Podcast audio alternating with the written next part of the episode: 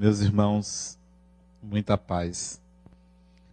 Este final de semana que passou, estive em visita à minha filha que mora em São Paulo. E também fui a um hospital visitar uma pessoa. Ao sair do hospital para retornar à casa de minha filha, eu tive que pegar quatro metrôs, quatro estações, para economizar, porque só, seria, só gastaria três reais. Era noite, e eu peguei o primeiro metrô, saltei na estação da República, e vi que a estação estava muito cheia, muita gente. Desci e fiquei no meio de uma multidão imprensado. E uma voz me disse assim: Não vá. Mas eu teimosamente disse: Não, eu estou com vontade de ir, não vou ficar para o próximo metrô, eu vou. A porta se abriu, a porta do metrô se abriu, e eu fui empurrado para dentro do metrô. Fiquei quase na porta. As portas se fecharam e o metrô não saiu. Uma mulher gritou num outro vagão, as portas se abriram, ela e boa parte das pessoas que estavam no metrô saiu. E a voz me dizendo: Não vá. Eu disse: Eu vou, porque eu quero chegar em casa rápido porque eu estou com fome. E fiquei. Saí uma parte das pessoas do metrô com medo, mas como tinha muita gente na estação, outra parte entrou, me imprensou e me botou quase na porta do outro lado. E eu ali fui, imprensadinho ali no calor das pessoas, né? E fui até a estação seguinte, a, a terceira estação que eu iria pegar. Ali me perguntando: por que não ir? Por que ter medo de viver? Por que eu seguiria uma voz interna que me aconselhava a não enfrentar a vida? Vou enfrentar, porque não há razão nenhuma para eu não estar naquele veículo mesmo se acontecesse um acidente, era minha vez, era minha oportunidade, era meu momento, e eu não aceitei não ir. E não aconteceu nada. Paramos na terceira estação, eu peguei outro metrô, tinha que passar quatro estações para chegar onde era a casa da minha filha, porque eu estava no Hospital Sírio-Libanês, ali atrás do MASP, e eu tinha que caminhar para ir para várias estações para o bairro dela. E cheguei em casa normalmente, depois de mais ou menos uma hora de trajeto, eu cheguei em casa e fui pensar: por que eu deveria ter atendido a voz? Não, eu não deveria ter atendido a voz. Porque entendo que a vida sempre vai convidar o espírito para que ele tome decisões, para que ele atue, e não para que ele atenda a um apelo externo de evitação do viver. A vida tem que ser vivida, a vida tem que ser sentida, e não estarmos à mercê de uma divindade protetora que mais fragiliza do que educa. Quanto mais você evitar o viver, mais você se fragiliza. Mas você podia pensar assim: mas e se fosse um espírito protetor? E era. Mas protetor demais. Demais. Eu não sou nenhuma criança. Certamente devia ser uma babá. De um homem de quase 60 anos, eu vou querer uma babá? Eu prefiro que um espírito me diga assim: vá em frente. Se for a sua hora, que seja a sua hora porque ninguém pode determinar o momento em que alguém deve desencarnar. Ninguém sabe de quando é. Em frente à vida, as pessoas que estão numa situação mais difícil para desencarnar, de repente não desencarnam. Outras que estão saudáveis desencarnam, porque a morte não é nenhuma coisa grave na existência ou na evolução do espírito. É um acontecimento natural. E interessante que eu tinha saído do hospital, eu fui visitar uma pessoa, eu tinha saído do hospital e tinha acontecido um fenômeno dentro do hospital. Eu estava conversando com o doente, ele sentado numa cadeira, conversando, conversando várias coisas. Eu passei quase duas horas eh, nesta visita e de repente eu comecei a sentir sair alguma coisa do meu corpo na direção do doente. Era como se fosse uma água viscosa saindo das minhas mãos, mas vinha do corpo todo. Eu até olhei assim para ver se eu não estava molhado, porque era como se fosse um fluxo de água na direção dele. O mais interessante é que ele estava sentado numa cadeira. À medida que eu sentia o fluido sair, ele se levantou e começou a se espreguiçar. E disse: Foi uma vontade incontrolável de me espreguiçar. Espreguiçou-se, sentou de novo e continuamos a conversar. Para qualquer pessoa, isso poderia ser um acontecimento inusitado. Para mim, isto é o fluxo da vida. Nós que somos saudáveis, podemos doar àqueles que estão doentes. Não precisa nem pedir, não precisa nem querer. Podemos fazer isso desde que seja que haja no fundo da alma o desejo de ajudar o próximo, a vontade de ajudar o próximo. Aí sim, vem espíritos, amigos, conhecedores da dinâmica da energia espiritual que proporcionam esse natural deslocamento de energia de um lugar para outro, de uma pessoa para outra. Não saí cansado. Até que eu subi uma ladeira, me cansei um pouquinho. Porque o Hospital Sírio-Libanês fica mais abaixo do que a Avenida Paulista, eu tive que subir uma ladeira, me cansei um pouquinho. Mas não foi por causa da retirada de fluidos, é por causa da idade e falta de exercícios, né? Então cansa um pouquinho. Esses fenômenos, seja um espírito nos soprando alguma coisa, seja a retirada de fluidos na direção de outra pessoa, são fenômenos da vida. Mas nós estamos acostumados a olhar os fenômenos da vida material.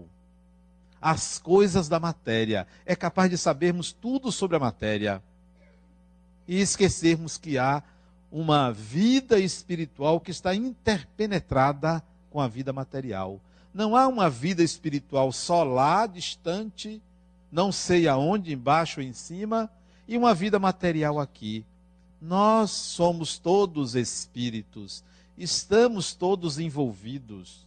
As sociedades espirituais e as sociedades materiais, elas estão interligadas. Não há essa divisão. A divisão é apenas na consciência que acha que há um céu, ou que há um inferno, ou que há um umbral, ou criar uma colônia espiritual. É nossa mente que acredita que seja assim, mas na realidade nós estamos interligados, nós estamos conectados uns aos outros. Nós temos uma relação milenar ou de muitas vidas uns com os outros.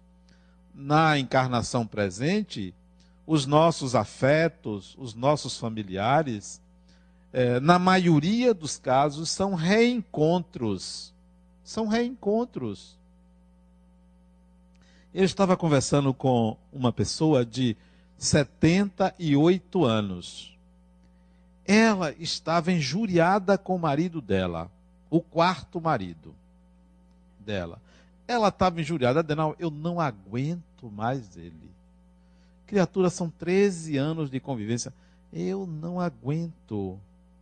Eu vim aqui para você me ajudar a me separar.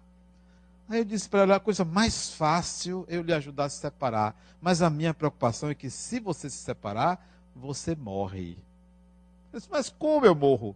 Você não aguenta sem ele.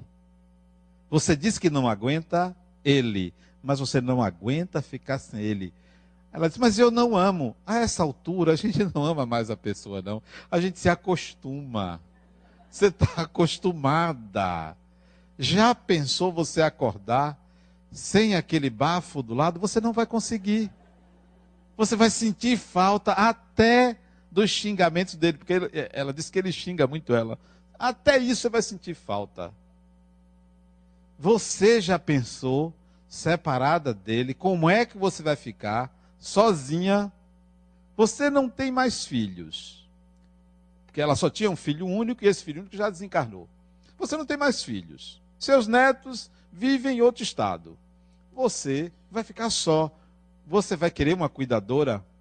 Mas sou eu que cuido dele. Pois se você deixar de cuidar de alguém, você morre. Repense na próxima, no próximo encontro nosso a gente conversa. Próxima sessão ela volta e diz assim: é, você tem razão. Ele não presta, ele não vale nada, ele está velho, diabético. Ele é mais novo do que ela, né? Ele está velho, diabético, mas é o jeito. Eu digo então, já que é o jeito, vamos fazer com que esse jeito seja bom. Vamos fazer com que este casamento se transforme em algo proveitoso para você. Daqui a quanto tempo você vai morrer, criatura? Ela disse, eu não sei. Disse, quantos anos você quer? Eu disse, olha, eu já não tenho mais vontade, porque vivendo com ele não me dá prazer nenhum. Não me satisfaz em nada, só me dá trabalho. Para mim, se eu morresse agora, é a mesma coisa. Não, não, tenho, não tenho filho, não tenho nada. Eu disse, então vamos fazer o seguinte: eu vou lhe dar 10 anos de vida. Você quer? É muito. Eu disse, não, eu vou te dar 10 anos. Vamos fazer um planejamento para 10 anos de vida. Depois você pode morrer. Mas você tem 10 anos para entender que viver é buscar ser feliz. Viver não é para se sacrificar, viver é para buscar ser feliz. Como você não vai poder se matar, como você não pode dar cabo da sua vida, porque será pior para você, pegue o resto de tempo que você tem, que você não sabe quantos anos são, e seja feliz. Porque já pensou você chegar do outro lado, rabugenta desse jeito? Eu disse, mas como é que você me chama de rabugenta? Eu disse, o que eu ia lhe chamar era pior, eu dou um desconto. Aí ela deu risada e disse, você ia me chamar de quê? Você está preparada eu disse, fale. Eu disse, eu vou falar. Você, tá... você ia me chamar de quê? Eu disse, troglodita. Porque os quatro casamentos que você me falou, eu vou te contar. Eu não sei como aguentaram você. Porque sabe aquele espírito rude, rude mesmo, que não sabe conviver com o outro? Ela. E esse agora, como se o problema fosse ele, o problema é sempre o outro. Não. Você é o seu problema, você é a sua solução. Então, criatura, viver é ser feliz. Transforme os anos de vida que você tem para ser feliz. Esse homem é seu filho. Não é mais o homem da sua vida, é seu filho. Esse homem é um espelho para você aprender a ser uma pessoa melhor. E você não consegue.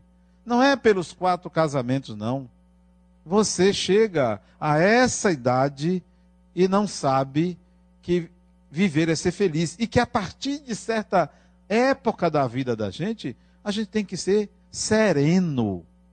Serenidade.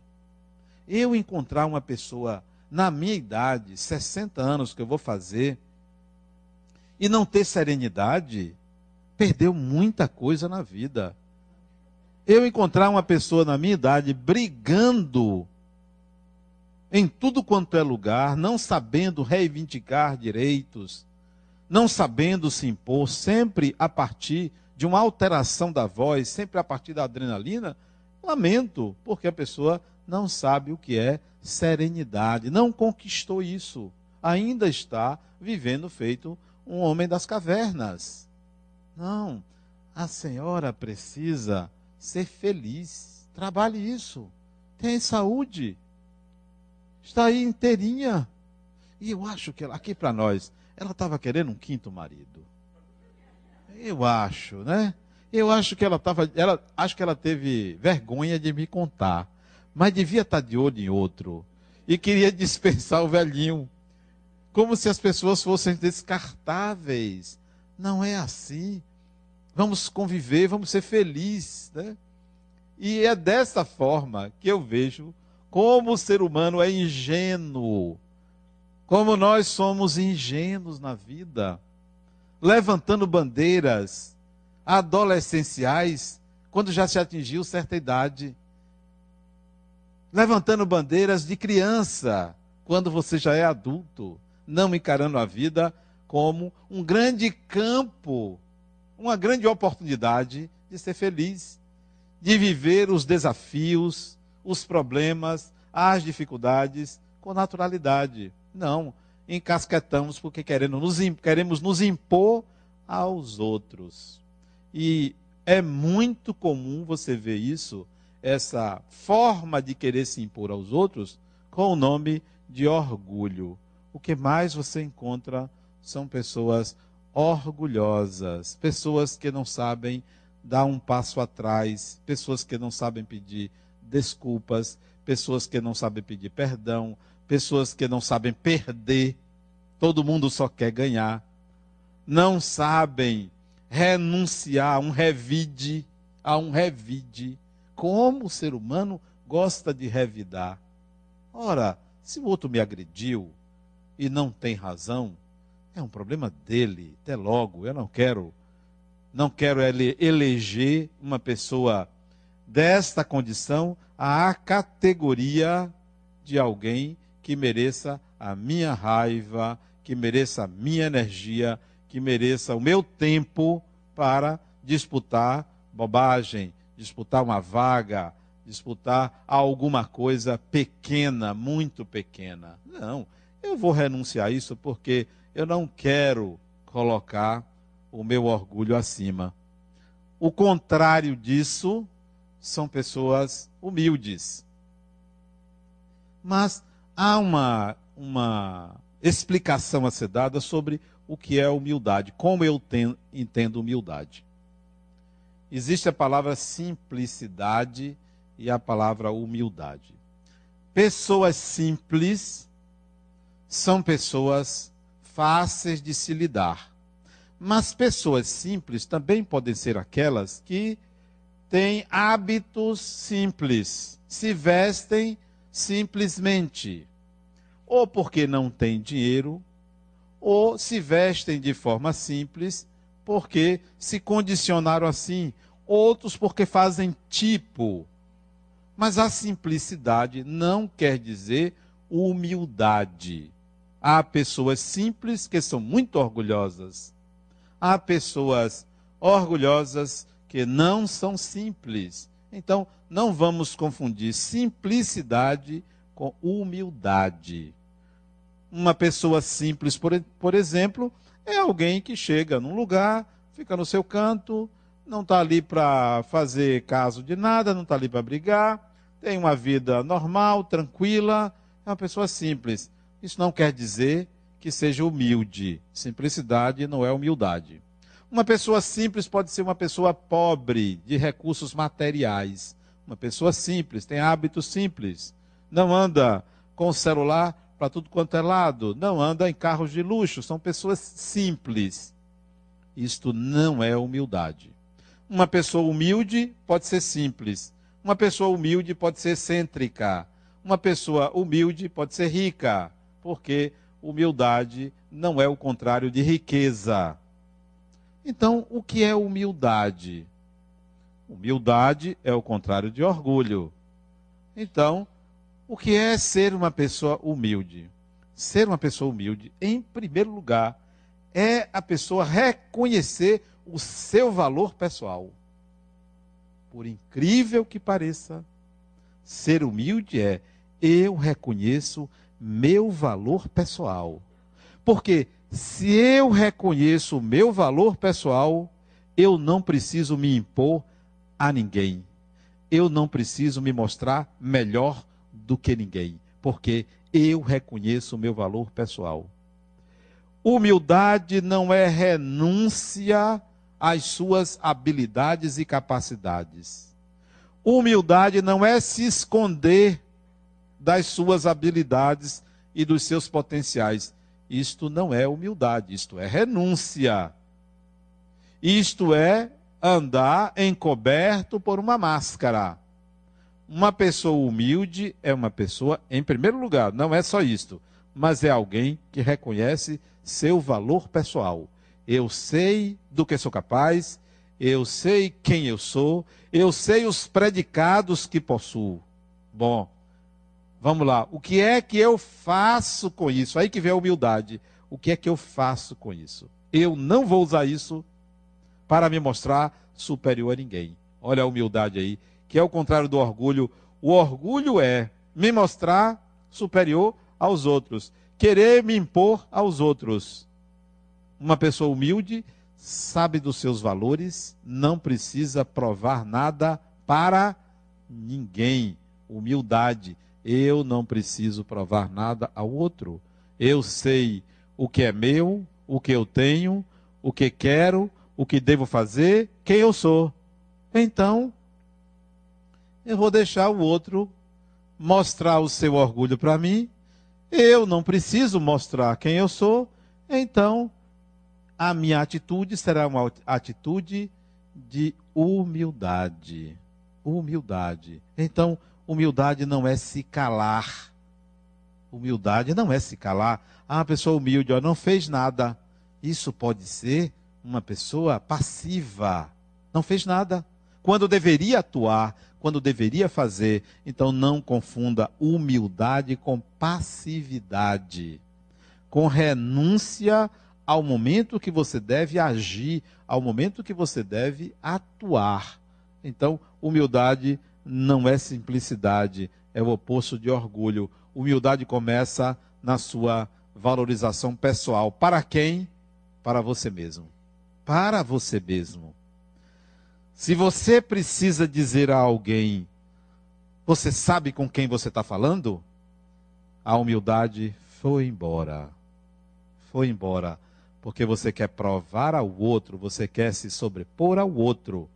Não precisa. Se a sua autoridade está num papel, está num documento, mostre ele quando isso for necessário. Só quando for necessário. Senão, você não precisa mostrar a ninguém quem você é, nem as suas conquistas. Só quando isto é necessário legalmente. Legalmente. Isso não quer dizer que você não tenha momentos em que você, o seu orgulho fale mais alto, porque não tem ninguém perfeito aqui. Eu não sou perfeito. Tenho meus defeitos. Procure esconder de vocês, porque senão vocês vão embora. Mas tem os meus defeitos. Todo mundo tem os seus defeitos mas verifique se você precisa a todo momento se impor às pessoas pela autoridade. Isso gera autoritarismo, isso gera o orgulho, isso levanta o orgulho. Então, humildade é reconhecimento do valor pessoal e a atitude perante o outro não é uma atitude de se mostrar melhor do que o outro. Isto é humildade. Por exemplo, você vai num banco, eu já assisti muito isso. Vai num banco, a pessoa vai com o celular no bolso ou com a chave e vai passar na porta giratória e emperra. De lá de dentro a pessoa reclama, briga, xinga e distrata o vigilante, cujo papel é de dar segurança. Mas o orgulho fala mais alto você sabe que você está errado ou errada, você vai descarregar na pessoa mais simples, mais simples, e vai reclamar quando aquilo está para a sua segurança. Mas você não é humilde. Não diz assim: "Desculpe, eu não, eu não me lembrei, eu me esqueci". Não, você vai reclamar. Eu me esqueci. Ou você chega num, numa mesma repartição no banco. Aliás, isso aconteceu em São Paulo. Eu fui numa, numa lanchonete. Numa lanchonete. Num shopping. Eu gosto muito de ir nessa essa lanchonete. Não vou fazer propaganda, não. Mas só tem em São Paulo, não tem em Salvador. Só tem São Paulo e Rio. Fui nessa lanchonete. Eu gosto muito de um bolo de laranja, de limão que tem nessa lanchonete. Aí cheguei lá, já ia pegar, mas eu vi uma fila. Eu disse, eu vou entrar na fila para antes de pegar. entrei na fila, a fila tinha umas cinco pessoas. Quando a mocinha disse lá, olha, o sistema caiu. O sistema caiu. E eu, brincando, disse assim: vê se não está aí por baixo, né? Aí ela deu risada. Uh. Aí eu me aproximei dela e disse: Quanto tempo você acha? Ela disse: Eu não sei. Pode ser rápido, pode ser. Se o senhor quiser esperar, o senhor pode pegar e aguardar e pagar. Se o senhor tiver o dinheiro certinho, o senhor pode pegar e me dar o dinheiro, o senhor vai ficar sem a nota. Ele só vou fazer o seguinte: eu não vou, não, eu vou me embora. Viu? Obrigado, porque eu estou com pressa. Com pressa, vírgula, sabe por quê? Porque minha filha estava lá numa loja com Rosângela. E vocês sabem o que é duas mulheres andando num shopping, né? Eu aí disse, olha, eu vou me embora porque eu estou com pressa, que eu ia dar pressa nelas. Não quero não. Aí dei as costas. Quando eu ia saindo na porta, ela disse, olha, o sistema voltou. Aí eu voltei, né? Peguei limão, pedi uma, um suco de, de. É um negócio rosa que eu gosto, eu esqueci até o, como é o nome, um negócio rosa de morango com alguma coisa lá. Eu pedi esse suco e aí fui pagar. Quando eu fui pagar com o cartão, deu 13 reais e pouco, ela disse: o sistema caiu de novo. Eu disse, está de brincadeira. Logo na hora que eu vou pagar, você que o sistema caiu de novo, ela disse, aguarde um pouquinho. Eu já vi que o senhor gosta desse produto. Vale a pena esperar. Eu digo, tá bom, eu vou esperar só por causa do seu apelo. Esperei mais uns dois ou três minutos, o sistema voltou, disse, olha, cobre logo aí.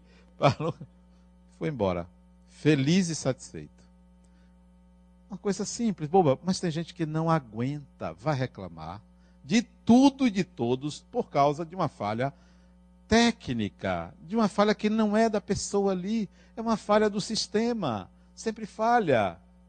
Então, tem seres humanos por detrás. Por que reclamar? Por que não adotar uma postura de humildade? E quando o seu sistema falha, o seu, seu sistema pessoal, e quando você entra em colapso porque você não entende uma coisa, será que você não deve ter paciência com você mesmo? Aí vem a questão da paciência. Ter paciência com as pessoas é ter paciência consigo mesmo. Será que você tem paciência consigo mesmo? A paciência é uma virtude contrária à ansiedade. Uma pessoa ansiosa é uma pessoa não paciente. Uma pessoa paciente é uma pessoa que não antecipa o futuro. É uma pessoa que vive o presente. Se você vive o presente, você é paciente. Mas se você está preocupado ou preocupada com algo que vai acontecer, com uma expectativa que você tem, a paciência foi embora. A paciência com as pessoas é isto você não sabe viver o momento presente. Você não sabe estar 100% naquele lugar, naquela hora, com aquelas pessoas. Isso diz respeito à memória também. Porque esquecemos das coisas muitas vezes porque não estamos presentes 100% vivendo cada momento. Porque se você coloca emoção no que você vive, você não esquece daquilo se você não coloca emoção, se você está ali, mas está pensando em coisas lá adiante, você vai esquecer do que se passa ali. Então, a paciência ajuda a memória, porque a paciência é estar presente 100% em cada momento da vida. A mesma coisa a paciência em relação à morte. Tem gente que é impaciente com a morte. Todas as pessoas que têm medo da morte são impacientes. Tem alguém aqui que não tem medo da morte? Pois bem, esta pessoa é paciente. Tem gente que é tão impaciente com a própria morte que diz assim: eu não quero nem pensar. Este eu não quero nem pensar gera uma ansiedade para a possibilidade de acontecer a qualquer momento. Tá numa situação dessa no metrô, não vou porque eu vou morrer. Ora, se tiver que morrer, vamos lá, vamos enfrentar isso. Eu vou agora ter medo da vida porque ouço uma intuição para não ir, mesmo estando apertado. Eu estava gostando do calor das pessoas. E eu, eu, vou dizer uma coisa: eu estava cercado, eram umas quatro pessoas. Era um, uma mulher aqui, uma na minha frente que era gordinha, e gordinho tem um calor a mais, porque todo gordinho sua, sua fica quente. Tinha uma outra aqui que estava me olhando com medo do que eu iria fazer ali, ela me apertando, porque eu estava entre quatro. E tinha uma pessoa aqui atrás, que eu não sei se era homem ou se era mulher, mas estava me apertando. Olha o que aconteceu: o celular tocou no bolso. Eu, eu, eu tinha que atender, né? Mas o meu braço, se eu fosse suspender, ia mexer no corpo de alguém. Eu disse: essa mulher vai pensar que eu estou querendo pegar nela. E o celular tocando no bolso, né? Eu aí me empurrei assim, meti com certa dificuldade e atendi o celular ali no trem, naquele metrô. Resultado, ali conversei, eu já estava perto da porta, que eu tinha sido lançado para a porta do lado, né? Perto da porta, mas eu estava entre essas quatro pessoas. Eu ali conversei, as quatro, acho que é de trás também, participavam da conversa, né? participavam, porque eu estava falando, era o único que estava falando ao, ao, celular. Eu vi que a gordinha era baixinha, eu vi que ela estava interessada na conversa, né? e nós estávamos próximos, né? Se desse um, um, um solavanco, ela ia me beijar, com certeza, porque estava bem perto. É um negócio interessante isso no, no metrô, né? Eu ali achando tudo aquilo fantástico. Nunca três reais. Foram tão ricos três, eu só paguei três reais. E se eu fosse de táxi, eu levei o dinheiro do táxi. Eu levei duas notas de 50. Eu fiquei com pena de trocar. Com pena de. Sabe quando você tem pena de gastar um dinheiro? Digo, poxa, eu só trouxe esses 100 reais para aqui, para São Paulo. Eu gastar esse dinheiro para pegar um táxi, eu vou é de metrô. Eu saí sete horas do hospital. Era noite. Eu vou é de metrô. Não, não conhecia, Quer dizer, eu já conheci o metrô de São Paulo, mas tem muitos, muito tempo que eu não pego o metrô em São Paulo. Eu disse, eu vou me aventurar. E fui lá, fiquei feliz. Quando o rapaz é, trocou o dinheiro, fiquei até com pena de trocar os 50 reais em 3 reais, ó, só para pagar 3 reais. Eu quase peço a ele para dispensar o pagamento. Nunca 3 reais foi tão bem gastos naquele metrô. E eu tinha perguntado ao rapaz, olha, como é que eu chego à Vila Leopoldina, que era para onde eu ia, né? O que estava vendendo o bilhete. Ele disse, pergunte àquele dali, que ele sabe tudo de metrô. Era um senhor que estava fiscalizando quem passava na, na catraca, né? Aí eu fui a ele, ele eu disse, olha, como é que eu chego na Vila Leopoldina? Ali, eu estava na estação do MASP. Ele disse assim, olha, você vai pegar para Lapa. Para Lapa ele está errado, não é Lapa. Eu nunca peguei metrô para Lapa, né? Eu não, eu não me lembrava o nome. Mas eu vou para Lapa.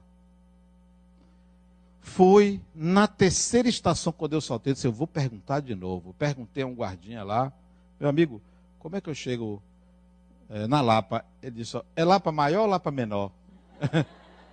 eu disse, olha, eu acho que não é nenhuma das duas. Eu vou para este bairro, Vila Leopoldina. Ele disse, ah, não, você vai pegar você vai saltar na Princesa Leopoldina. É outra estação.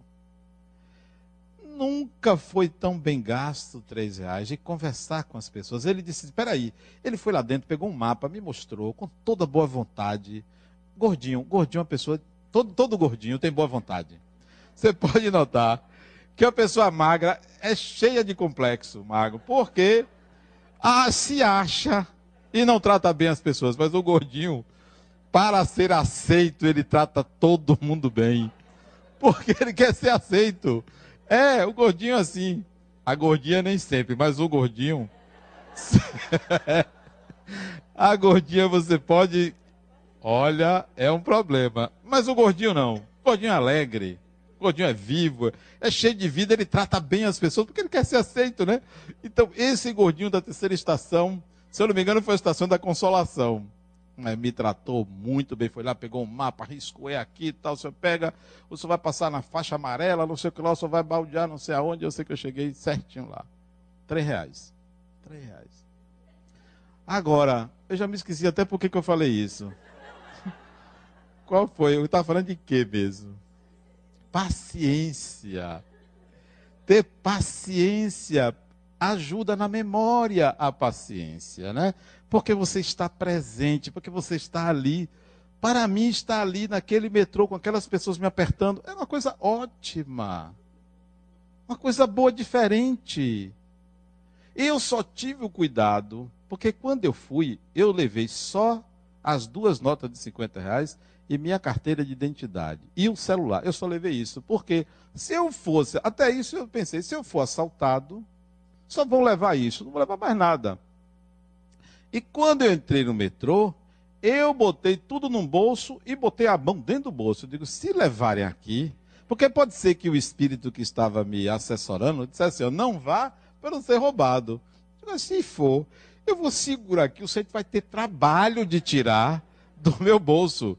E entrei ali com essa disposição ali apertado, sentindo aquele cheiro de perfume de terceira categoria, mas estava bom ali, estava bom. Gente, é preciso a gente aproveitar esses instantâneos da vida. Uma vida muito certinha é uma vida sem sal, sem gosto. Uma vida sem problemas, sem percalços, é uma vida que não tem sentido. E o sentido da vida é vivê-la, é aproveitar que há essas experiências para serem vividas essas oportunidades de enxergar a alma humana como ela é. Quando eu cheguei na estação da, da Princesa Leopoldina, saltei, eu ia andar uns 200 metros até a casa de minha filha, o apartamento de minha filha. E é uma rua escura. Eu olhei assim no começo da rua, daqui para lá eu posso ser assaltado. Vamos ver. Eu vou, botar, eu vou botar a mão no bolso e vou. Se o sujeito me pegar ali no meio, eu digo, está aqui, tome, pode levar, ele vai me deixar passar. Aí eu fui, né? Mas felizmente só vinha uma pessoa de lá. De longe eu vi que ele tinha mais ou menos a mesma idade. Se isso não é assaltante. Porque assaltante tem vida curta, né? Já não, não chega aos 60 anos. Digo, esse não é, pronto. Aí passei o resto da rua tranquilo. Gente, é preciso você levar a vida com fleuma. Porque para morrer não precisa estar seguro em lugar nenhum. Por quê? Por que é assim? Sabe por quê? Porque a vida continua. É assim porque a vida continua. Porque se a vida não continuasse, Deus nos daria todas as condições de assegurar vivê-la até o último limite. Como a vida continua, você pode voltar a qualquer tempo a qualquer tempo. Pense quando será. Tenha paciência de pensar quando será. E procure até lá estabelecer uma linha de base da vida. Qual é o que é uma linha de base? Isto é, eu nesta idade já vivi tudo que uma pessoa mediana vive, se não a minha linha de base está precisando ser completada, então eu vou buscar.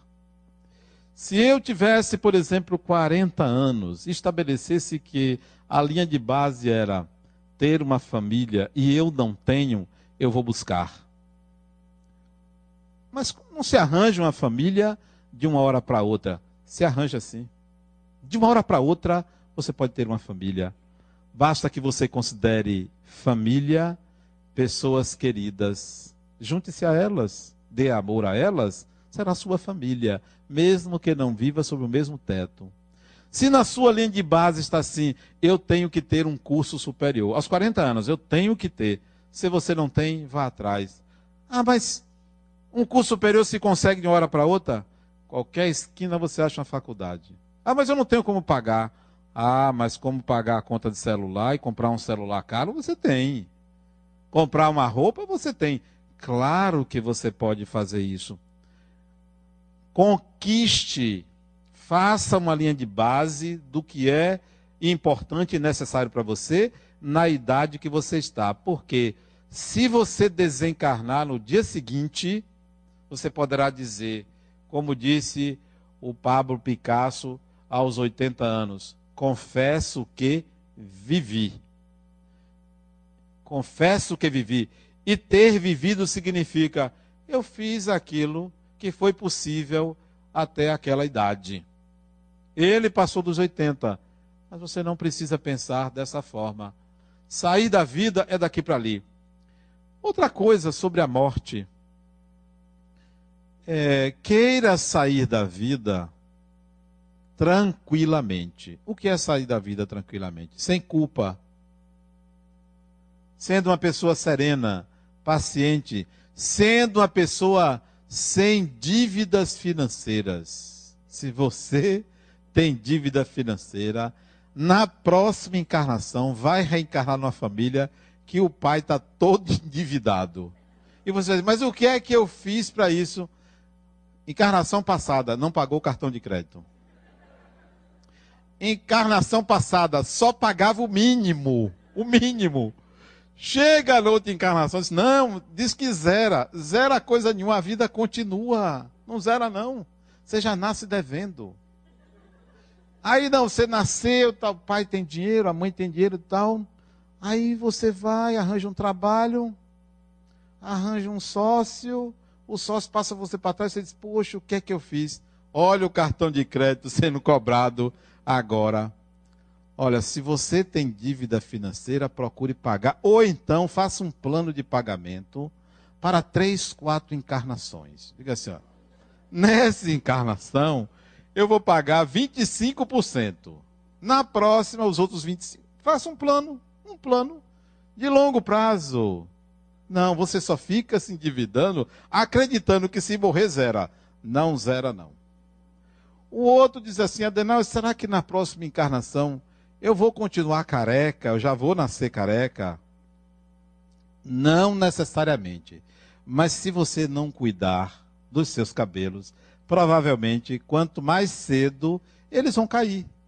Porque a vida continua. Se você não cuidar do seu corpo, mesmo que você nasça com um corpo escultural, breve ele volta à condição anterior, por uma questão de condicionamento, de hábitos. Eu me lembro do livro Crianças que se lembram de vidas passadas, de Ian Stevenson.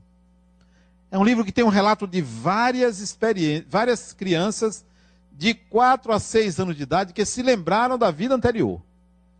Uma criança de 4 anos de idade, 4 anos de idade, sai do bairro que ela mora, 4 anos, foge de casa, vai em busca de droga.